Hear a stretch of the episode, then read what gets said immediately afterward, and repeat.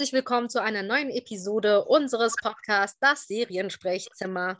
Wir sprechen wieder über die Serie Foundation, denn wir haben uns ja entschieden, wir machen einen Episoden-Podcast. Und dieses Mal ist die Folge 5 am Start und es haben sich wieder dazugeschaltet die Ricarda in Leipzig. Hallo Ricarda. Hallo und die Beate hier in Berlin. Hallo Beate. Hallo. Ihr Lieben, es haben ja tatsächlich uns ein paar Leute Feedback gegeben zu unserem Podcast. Das freut uns natürlich wahnsinnig. Macht das auch wirklich gerne. Wir lieben den Austausch mit euch. Da freuen wir uns alle. Und es wurde sich gewünscht, dass wir ein bisschen mehr beim Inhalt bleiben. Und äh, da würde ich jetzt trotzdem gerne Ricarda wieder bitten, vielleicht eine kurze Zusammenfassung äh, zu geben und dass wir dann schauen, wie wir das dieses Mal irgendwie, die Wünsche auch vielleicht ein bisschen umsetzen können. Halt, stopp. Ja, werde. Vorab das Allerwichtigste. HBO hat bekannt gegeben, dass es eine zweite Staffel geben wird. Sie ist bestätigt. Woohoo! yes. Ja, mega. Mega. Ja, also so früh schon, das finde ich ziemlich geil. Also nach, der, nach den paar Folgen jetzt schon direkt gleich verlängern, da müssen die Abrufzahlen auch gut sein, sonst würden sie es nicht machen. Beate, hast du da irgendwelche Infos, ob die Zahlen gut sind oder stand das gar nicht drin? Nee, also von genauen Zahlen habe ich gar nichts gelesen, nur die haben halt sehr gute Kritiken. Also die haben von Presse und Fans gute Kritiken. Ja, das ist ja auch schon was. Also was ich jetzt gelesen habe, war ein kleines Interview mit der Tochter von Asimov, die ja Executive Producerin ist, was ja super ist. Also die ist involviert in diesen ganzen Prozess und sie ist total begeistert von dieser neuen Version und hat erzählt, dass sie weiß, dass ihr Vater das sehr zu schätzen gewusst hätte auch, dass die der Sachen neuen Spin geben und damit hätte sie, hätte er ihrer Meinung nach überhaupt kein Problem gehabt. Das ist doch mal ein richtiger Ritterschlag. Ja, voll. Ja, voll. voll. Lustigerweise hatte ich das tatsächlich auf meinem Zettel, weil äh, es mir jetzt erst vor kurzem aufgefallen ist, dass da irgendwie auch jemand äh, Executive Producer Asimov hieß.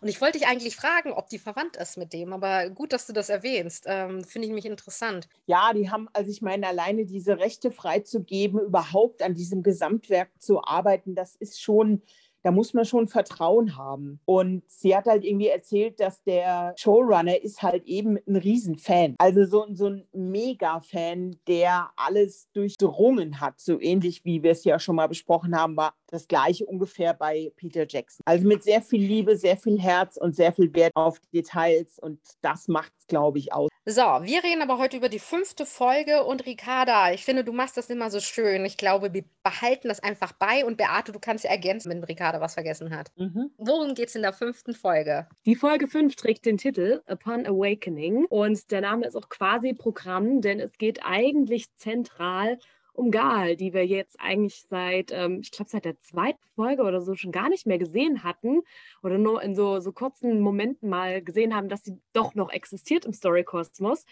Aber sie wacht auf Sie wacht auf auf einem großen Schiff und sie weiß nicht, wo sie ist und wann sie ist und findet es im Verlauf dieser Folge heraus, dass sie da ähm, im Kryoschlaf war für sage und schreibe 34 Jahre und quasi auch ein bisschen verantwortlich gemacht wird für den Mord an Harry Seldon, dass ihr ehemaliger Geliebter, der Rage, der hatte den ja umgebracht. Das war der große Cliffhanger in Folge 2 und der wurde quasi auch für diesen Mord gerichtet und sie äh, galt dann als verschollen. Das findet sie alles dort am Hand von einem Bordcomputer raus und ja, ist jetzt irgendwie 34 Jahre später und galt dann als nach dem Mord verschwunden. Sie versucht dann irgendwie so ein bisschen herauszufinden, wohin geht dieses Schiff, wer kontrolliert dieses Schiff, was, was passiert hier eigentlich und trifft auf diesem Schiff auch auf einen, ich sag mal, den, den Ghost of Harry Seldon. Der hat sein Bewusstsein irgendwie im, im Digitalen gesichert und auf das trifft sie dort quasi wie, wie so eine Art manifestierter Bordcomputer oder so und hat Interaktion mit ihm, äh, auf die wir vielleicht später noch genauer eingehen können. Als weiterer Handlungspunkt der Folge sehen wir nur, wie es auf Terminus mit dem Angriff der Anakarans weitergeht. Die haben nämlich vor, dieses imperiale Schiff, was eigentlich zur Hilfe eilen wollte, anzugreifen.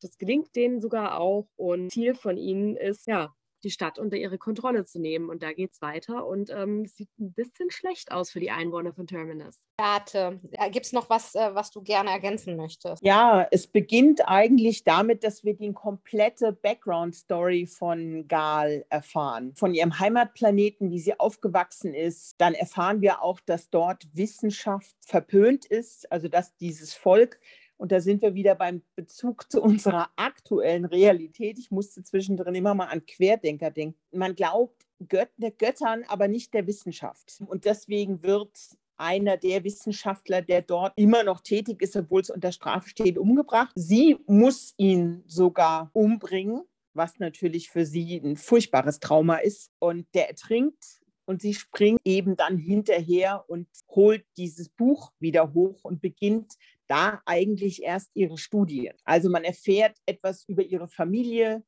über Religion versus Wissenschaft, über diesen ganzen Background. Ich glaube, das ist ganz wichtig, um die Motivation von ihr auch zu erklären.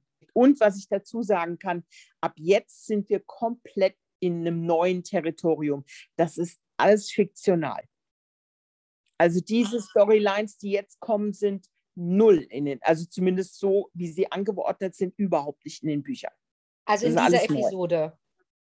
Neu. Ja, ab jetzt mal schauen, wie es dann weitergeht, aber bei der Episode zu 100 Prozent. Was ich mich auch frage, ist, wie ihr das jetzt empfunden habt, äh, Ricarda, du hast ja gesagt, man hat ja die Gal gar nicht gesehen. Ich habe aber trotzdem das Gefühl gehabt, weil sie ja der Erzähler ist oder die Erzählerin, dass man ja irgendwie sie nicht komplett verloren hat. Oder wie habt ihr das empfunden? War auf jeden Fall die Hoffnung, eben ja, weil, was du gesagt hast, sie als Erzählerstimme weiterhin ja noch fungiert hat hier und da. Aber man hat ja trotzdem jetzt für, keine Ahnung, mindestens zwei Folgen nicht gesehen, wie es ihr nach diesem Mord an Harry Seldon weiter ergangen ist und, und was da passiert ist. Und das kommt jetzt halt endlich wieder auf. Und das finde ich auch sehr gut, weil ich fand sie halt sehr spannend und dann war sie auf einmal so ja. weg. Ich glaube, dadurch, dass sie die Erzählerin ist, hat man ja auch einen sehr konkreten Bezug zu ihr. Ne? Also man, äh, finde ich, ich habe, also bei mir funktioniert das psychologisch total, dass sie, wenn jemand in, in der Ich-Form erzählt und, und mich mitnimmt auf die Reise, dass ich dann schon eher mich auch emotional binde. Ich kann mich erinnern, als äh, diese Folge rausgekommen, ging bei uns in der Gruppe ein Aufschrei. Davor war es ja ein bisschen so, dass, sie, dass man gesagt hat, ja, es könnte man ein bisschen an Fahrt zunehmen und so, wobei natürlich schon in der vierten Episode auf Terminus ganz schön Action war. Aber so trotzdem von der Erzählweise ist es streckenweise noch sehr langsam. Aber da kam hier so ein, ein Aufschrei in der Gruppe, weil so, holy shit, jetzt geht's los, ne? Erinnert ihr euch noch? Ja. Was ich richtig toll fand, war, dass man mal dieses Mathe-Ding so richtig gesehen hat. Also, und da versucht die Kontrolle über das Schiff so ein bisschen zu ge gewinnen, arbeitet sie so richtig mit, mit Mathe und logischem Denken und hinterfragt das Schiff und versucht quasi da so einen kleinen Workaround zu finden, um sich trotzdem die Antworten zu holen. Also wie das vor allem auch dargestellt war. Das fand ich echt cool gemacht auch. Das hat mir sehr gefallen in der Folge. Ja, was ich ja auch gut fand, ist, dass am Anfang hatte sie ja eine komplett normale menschliche Reaktion. Also äh, total hysterisch war, voller Angst, am Rumschreien, völlig irrational in ihren Handlungen. Und dann in dem Moment besinnt sie sich, man merkt das richtig, in einem Moment besinnt sie sich eigentlich auf ihr wissenschaftliches Studium und auf ihr Training und äh, versteht, wenn sie sachlich an das Problem rangeht, kann sie eine Lösung finden wenn sie ihre Emotionalität rauslässt, sondern nur noch die Zahlen sprechen lässt und das, was sie gelernt hat. Und dann switcht sie. Und dann ist der, der ganze menschliche Aspekt erstmal weg. Sie ist dann eine reine Wissenschaftlerin. Also diesen Move fand ich super gut dargestellt. In Kombi dann mit dem, was du gerade gesagt hast, Ricarda, wie sie da diese Zahlen reinfeuert in dieses hologrammartige Teil, was da zu sehen ist. Und erinnert ihr euch, dass ich damals auch gesagt habe in Folge 2, dass äh, das meine größte Kritik war, dass das so ein bisschen overacted war. Und am Anfang hatte ich hier noch auch tatsächlich das Gefühl, aber tatsächlich, weil genau das passiert ist, was ihr gerade beide beschrieben habt, dieses mathematische, das wissenschaftliche, die Vernunft, die gewinnt, hat sich das für mich auch relativiert und es wurde für mich auch dadurch auch in ihrer Darstellung glaubwürdiger. Sie hat halt wirklich so diese, ein bisschen diese zwei Seiten. Sie ist ja letzten Endes doch noch ein relativ junges Mädchen, muss man einfach mal sagen, trotz ihrer wissenschaftlichen Bildung und dem, was sie da schon so erlebt hat. Und hat natürlich eine emotionale Seite. Also sie hat auch in der Folge an einer Stelle, finde ich, ein bisschen, bisschen fast schon kindisch und bockig reagiert. Der Bordcomputer wollte ihr halt partout nicht sagen, in welche Richtung sie sich bewegt. Und sie wollte irgendwie aus dem Fenster gucken, aber das war kein tatsächliches Fenster. Und hat sich dann da halt einfach so einen Raumanzug geschnappt und nach draußen geguckt halt, um jetzt verdammt nochmal rauszufinden, in welche Richtung gerade das Schiff fliegt. Und das hatte schon fast so was Trotziges, Kindisches irgendwie, aber es war natürlich geprägt durch den Hintergedanken, dass sie da jetzt einfach mal die Richtung rausfinden musste. Aber diese Reaktion, jetzt mache ich das einfach trotzdem, das hat ihre emotionale Seite doch wieder so mit, mit reingeholt. Also ich finde sie cool und glaubwürdig. Sie hat halt wirklich zwei komplett verschiedene Seiten. Aber die funktionieren gut miteinander. Ich finde auch, dass sie in der Kombination tatsächlich sehr gut funktionieren. Ich, nur das eine war mir too much, aber in der Kombination Emotionalität und dann Besonnenheit und äh, ihre Intelligenz und Wissenschaft, das funktioniert für mich auch sehr gut. Ja, vor allen Dingen äh, kommt man ja auch immer wieder darauf zurück, was ihr dieser, dieser Lehrer gesagt hat, der dann zu Tode gekommen ist und eben Harry Selden auch. Wenn du den Zahlen der Wissenschaft vertraust, kommst du vorwärts. Das ist ja das, was die in dieser Psychohistory ja anwenden. Wenn ihr euch mal anschaut, wie die Wissenschaftler auf Terminus reden, die sind ja alle sehr sachlich und sehr ruhig und das ist die Vorgehensweise, sonst kommst du nicht weiter. Und was ich ganz gut fand, war, dass ihr Alter dann zu so einer Übersprungshandlung führt, glaube ich, dass sie da rausgeht, äh, sich total in Gefahr begibt in diesen Raumanzug und egal wie, da einfach mal guckt, wo sie jetzt eigentlich ist. Das ist, glaube ich, dem Alter geschuldet. Und das ist was, was wichtig ist, dass das da auch zum Tragen kommt, weil es so ein bisschen irrational ist, was sie da eigentlich macht. Als Gegensatz zu der sachlichen, wissenschaftlichen Arbeit, die sie ja bis dahin gebracht hat. Wenn sie nicht so sachlich gearbeitet hätte, hätte sie überhaupt nicht rausfinden können, wo denn das Raumschiff gerade ist. Ja, auch dieses, dass sie da rausgeht mit dem Raumanzug, war ja auch im Zuge der Wissenschaft, weil sie brauchte ja diese Information, wie das Raumschiff gerade steht und in welche Richtung es sich bewegt, um mit der weiteren Vorgehensweise mit dem Bordcomputer voranzukommen. Also es war ja trotz allem noch irgendwie mit einem wissenschaftlichen Hintergedanken, was sie da getan hat. Irgendwie. Ja, eben. Ricarda, du hast es ja schon erwähnt, dass der Harry ja sein Bewusstsein eigentlich transferiert hat in eine Art Artificial Intelligence, Bordcomputer, mhm. irgendwas. Ähm, fast wie ein Hologramm. Hologramm. Hologramm, genau. Hologramm. Aber, aber, schon Artificial Intelligence, weil so, es funktioniert und lebt und schon wie, wie Harry, oder? Nicht gleich am Anfang, aber schon. Und wie war das überhaupt für euch? Ich meine, man denkt, er ist tot und dann auf einmal sieht man den und denkt, also, äh, was passiert hier? Schon eher so, wie du sagtest, in Richtung AI interpretiert, weil wenn es ein reines Hologramm wäre, dann könnte der, der ja schlecht so interagieren und auch auf Gesagtes reagieren und so. Also irgendwo ist da schon seine Denk- und Redemuster hinterlegt auf eine Art und Weise, dass dieses ähm, digitale Bewusstsein auch reaktiv auf das reagieren kann, was da jetzt vor ihm kommt. Also es muss schon irgendeine Art AI sein. Das ist ein, ein, ein Teil, den es in den Büchern gibt, der kleinste Teil von dieser ganzen Folge, der tatsächlich in den Büchern anders vorkommt. Und ich kann sagen, dass es mit dem Volt. Mit dem Volt. Mhm. Ja. Das ist, glaube ich, kein zu großer Spoiler. Ja. Ähm, denke ich. Also wir haben es ja schon zumindest gemutmaßt, dass das schon eine Bedeutung hat, die äh, nicht ganz irrelevant ist für die ganze. Aber so ganz genau, so weit sind wir ja noch nicht. Beate weiß ja ein bisschen mehr, weil sie die Bücher kennt. Aber ich wollte dich eigentlich tatsächlich auch fragen, ob auch dieser Part komplett fix ist, aber nur zum mhm. Teil. Zum Teil. Also die haben es abgeändert, so dass es passt. Das ist sehr intelligent abgeändert, weil es die Geschichte weiter transportiert, ohne eine Quintessenz aus dem Buch kaputt zu machen. Also da hat jemand dran gesessen, der wirklich diese Bücher in- und auswendig kennt und diese Essenz von den Büchern dann immer wieder weiter mitnimmt. Das ist wirklich klug. Aber das ist verändert mitgenommen. Es ist nicht eins zu eins wie im Buch.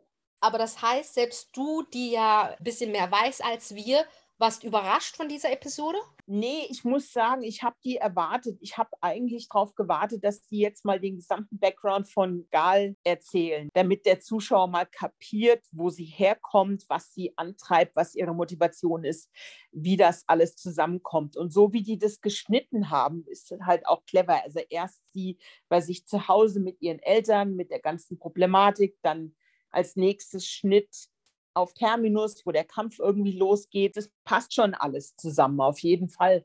Richtig überrascht hat es mich ehrlich gesagt nicht, weil sie es vorher auch schon vorbereitet haben. In kleinen Sequenzen überall in den anderen Folgen. Und der Part mit Harry? Naja, der kommt eigentlich im Buch ein bisschen anders und ein bisschen später. Den haben sie jetzt ein bisschen vorgezogen und ein bisschen abgeändert. Ich glaube, Mädels, wir müssen auch mal darüber reden, was auf Terminus los ist. Das ist ja in der letzten Review ein bisschen zu kurz gekommen. Was denkt ihr über diesen Handlungsstrang, was da gerade los ist? Eigentlich so ein bisschen eine normale Reaktion auf imperiale Unterdrückung. Also diese Anachron, so wie ich es verstanden habe, wurde ja denen ihre Heimat durch das Imperium zerstört und die gesinnen jetzt auf Rache. Ist ein bisschen doof gelaufen für die Bewohner von Terminus, weil gegen die geht es jetzt erstmal gar nicht, aber die scheinen da jetzt erstmal so das schwächste Glied in der Kette, äh, an die man sich wenden kann, um dem Imperium eins auszuwischen. Naja, der Planet ist ja extra dafür ausgewählt worden, weil der am Rande der Galaxie ist und weil die genau wussten, dass sie, wenn höchstens ein imperiales Schiff abbekommen. Dort gibt es keine anderen imperialen Schiffe. Das ist nicht wie in anderen Ecken der Galaxis, wo die sich alle tummeln. Die wussten, das wird wahrscheinlich der Ort sein, wo am wenigsten Militär vom Imperium zu sehen ist. Das ist der Grund, warum die Terminus ausgewählt haben. Man ahnt ja schon oder beziehungsweise äh, kriegt man das ja schon mit, dass da ja noch ein bisschen was anderes dahinter steckt dass, dass die schon eine Intention haben, die darüber hinaus, die suchen ja da was, ne? Ja, Eben, ich weiß jetzt nicht, ist das dann jetzt ein Spoiler oder keiner? Ich bin mir jetzt auch gerade nicht so ganz sicher, aber ich weiß, sie verhört, also sagen wir es mal so, was sie suchen, würde ich jetzt mal nicht sagen, aber die äh, Farah ist ja gefangen genommen worden in dieser Folge und wird doch verhört von Salvor und natürlich auch von, von dem Komitee dort vor Ort, also der, den Regierenden. Mhm. Und da kommt es schon so ein bisschen, dass man denkt, Salvor weiß schon oder ahnt, dass da noch was anderes ist, ne? aber kann dann noch nicht so richtig den Finger drauf legen. Na, letztendlich hat sie es eigentlich komplett durchgeplant. Dass das imperiale Schiff dort auftaucht, war der Plan. Alles, was da passiert ist, war eigentlich der Plan. War auch interessant, dass sie das so planen konnte, weil auf Seiten von den ähm, Leuten auf Terminus schien es ja streckenweise so, dass die sich nicht sicher waren, dass jetzt hier das Imperium denen überhaupt genug Beachtung schenkt, um, um Hilfe zu senden. Ne? Die waren sich ja teilweise unsicher, ob die jetzt hier komplett allein gelassen werden mit diesem Angriff. Naja, was man eben halt auch wissen muss, Terminus ist kein militärischer Stützpunkt. Die, die sind nicht ausgelegt auf Kämpfe. Das ist ein Platz für Wissenschaftler, das sind Wissenschaftler. Und, und Menschen, die halt normale Tätigkeiten da machen, aber da gibt es kein, keine wirklichen Soldaten in, in dem Sinne. Selbst der Warden oder die Warden, ich habe ja gesagt, im, im Buch ist das ein Politiker und, und keine Kämpferin. Sie haben jetzt da so eine Mischung gefunden zwischen jemand, der schon diplomatisch was drauf hat, aber eben auch aktiv in den Kampf irgendwie eingreift. Aber dieser Planet ist völlig überfordert mit einer Verteidigung, weil sie dafür gar nicht ausgelegt sind. Auch das wussten die Anachron. Die wussten das. Und äh, Salva äh, hat ja immer mal wieder gewarnt, weil sie ja auch offensichtliche Fähigkeiten hat. Ne? Und sie wurde da auch nicht richtig beachtet, ne? dass, ähm, dass jemand gesagt hat, wir müssen diese Stützpunkte müssen wir sichern, wir müssen ne, Waffentraining machen und so weiter. Ne? Ja, und viel Beachtung hat man ihr jetzt nicht gegeben, ne? weil man hat sich auch in, in Sicherheit gewogen da man sehr, dass von diesem Planeten ja keine Aggression ausgeht gegenüber anderen Planeten, kam man überhaupt nicht auf die Idee, dass man irgendwie Teil einer Kampfhandlung sein könnte. Und dadurch, dass das Imperium mit all seinen Planeten und Schiffen so weit weg ist, das ist das andere Ende der Galaxie, ist man gar nicht auf die Idee gekommen, dass man da irgendwie reingeraten konnte. So agieren die ja da auch alle. Das sind ja eigentlich alles ganz sachliche, ruhige Wissenschaftler, sieht man ja auch. Die können nicht wirklich kämpfen, die bis auf ein paar wissen das gar nicht, wie das geht und sind da ziemlich überrumpelt von dieser ganzen Sache. Und ist das auch ein Zeichen von Ignoranz des Imperiums, dass sie ja noch nicht mal davon ausgehen, dass irgendjemand sie angreifen könnte, obwohl Harry ja gesagt hat, es wird demnächst werden Sachen passieren, ne? So denn, äh, wir müssen das machen, damit wir nicht 30.000, sondern 1.000 Jahre nur in Dunkelheit leben. Ja klar. Also ich meine, ich sage, die einzigen, die es also der Einzige, der es wirklich geglaubt hat, ist ja der mittlere Bruder von den Klonen. Das ist ja der Grund, warum äh, die Foundation überhaupt aufgebaut wird. Aber die anderen, seine Untergebenen, warum sollten die? Die, die, gehen, die machen Dienst nach Vorschrift. Und Dienst nach Vorschrift bedeutet, das Imperium hat immer Recht, wir sind die Stärksten, uns kann keiner irgendwas, was wollt ihr eigentlich alle? Also sie haben so eine, so eine Grundüberheblichkeit. Ja, da haben sie jetzt dann ein Problem. Lasst uns doch mal in die Bewertung gehen. Beate, was war denn dein Highlight, dein Lowlight und welche Bewertung gibst du dieser Folge? Also mir hat am besten eigentlich am Anfang das gefallen mit ihrem Heimatplaneten, wo äh, ein bisschen was über ihre Familie erzählt wird, über den Struggle zwischen Wissenschaft und Glauben. Ich musste halt da sofort an unsere aktuelle Zeit denken. Das hat mir irgendwie am besten gefallen. Was mir nicht so gut gefallen hat, ist trotzdem dieses, ich nenne es immer noch Overacting, weil ich finde, dass sie in manchen Momenten tatsächlich immer noch Overacting betreibt. Das kann man auch ein bisschen anders spielen. Mir war das zu hysterisch da auf dem Schiff, als sie da wach wird. Eine Benotung würde ich mal sagen, acht von zehn.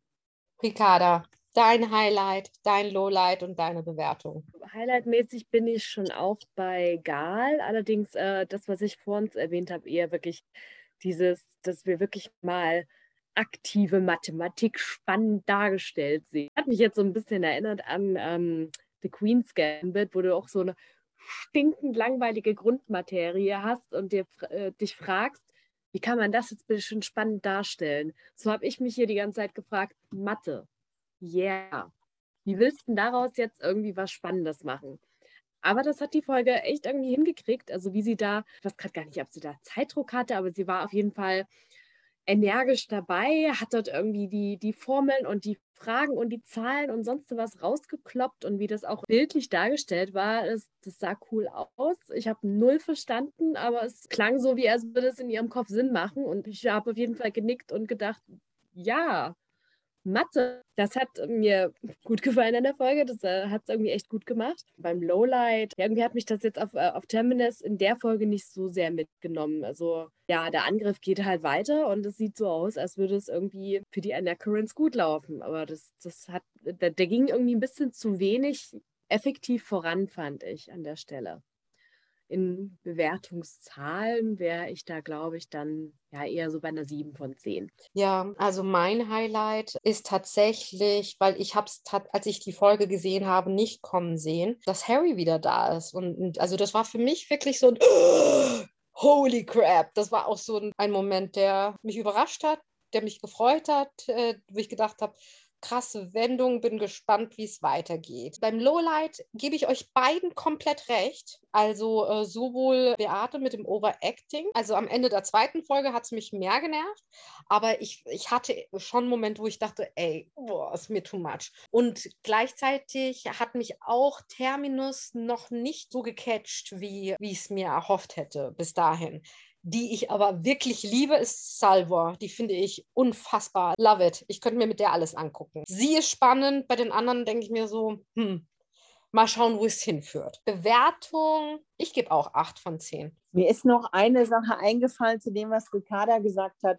Wisst ihr, an was mich die Darstellung der Mathematik erinnert hat? An was? An Sherlock. Ja, mega. Ich wollte gerade noch rein sagen, irgendwie so, äh, so ein bisschen in die Richtung. Ja, immer wenn er angefangen hat zu denken, dann hast du doch immer das aufgezeichnet gesehen. Und eine Nachricht geschrieben hat. Ne? Und das war genau das, was die da auch gemacht haben. Ja, völlig richtig. Ganz anderes Genre, aber völlig richtig. Glaubt ihr denn, dass es in dieser Episode was gibt, worüber Zuschauer stolpern werden? Oder was glaubt ihr, wie kommt diese Episode bei den, bei den Zuschauern allgemein an? Wir haben ja ein bisschen den Vorteil, dass wir schon ein bisschen mehr gesehen haben. Also äh, wir durften ja schon ein bisschen vorweg am Stück was gucken. Ich denke, dass die Folge schon irgendwie gut was voranbringt, weil, weil sie halt Gal wieder in den Fokus rückt. Also das hat mir ja auch noch gut gefallen, dass die überhaupt erstmal wieder Thema ist und man so ein paar Sachen erfährt, was jetzt nicht unbedingt was bei ihr zwischendurch war, weil sie hat einfach mal geschlafen, halt Kryoschlaf, aber wie es in, in diesem Erzählstrang halt weitergegangen ist. Ja, Harry ist jetzt laut offizieller Aussage erstmal tot und dieser Ziehsohn von ihm, der Rage, würde verantwortlich gemacht. Äh, all diese Hintergrundinformationen, wie es da so effektiv weiterging nach dem Mord, die haben ja halt so zwischendrin nicht gefehlt, aber da hat man sich schon so ein bisschen gefragt, was ist jetzt eigentlich daraus geworden? Und diese Informationen jetzt zu bekommen, das denke ich, wird Zuschauern schon ganz gut weiterhelfen, so fürs Gesamtverständnis auch. Es ist ein bisschen wie so ein Puzzlestück, das sich jetzt so, also ne, wie so ein Puzzlespiel, das sich jetzt so Stück für Stück zusammenfügt und so, so langsam ein größeres Gesamtbild ergibt. Ne? Ja, ich glaube, das ist eine sehr gute Beschreibung. Ich hoffe, dass die Leute nicht, also ich kann nur noch mal sagen, ihr müsst wirklich dabei bleiben und zuhören und euch nicht abschrecken lassen von diesen Zeitsprüngen weil da laufen ja drei parallele Stränge eigentlich vor und zurück wird da gesprungen und da muss man erstmal hinterherkommen. Also für Leute, die viel gucken, da bist du sowas gewohnt. Aber jemand, der eben nicht so viel guckt, ähm, der muss sich darauf wirklich einlassen und wirklich sich konzentrieren, okay, okay, das sind drei verschiedene Stränge, die kommen jetzt nacheinander und jeder Strang erzählt ein Teil, wie du gerade gesagt hast, des Puzzles und am Ende fügt sich alles zusammen. Da brauchst du so ein Grundvertrauen, dass sich das zusammenfügt. So, ihr Lieben, unsere Zeit ist auch schon wieder um. Hat wie immer total viel Spaß gemacht, mit euch zu sprechen. Nächste Woche natürlich wieder sind wir wieder am Start mit Folge 6. Bitte schreibt uns, gebt uns Feedback, geht in den Austausch mit uns. Wir freuen uns total darüber. Also herzlichen Dank schon mal dafür und ihr Lieben, Ihr habt noch letzte Worte, oder? Beate? Wie immer, stabil bleiben. Ricarda? Mathe, yeah! Bis ganz bald und tschüss.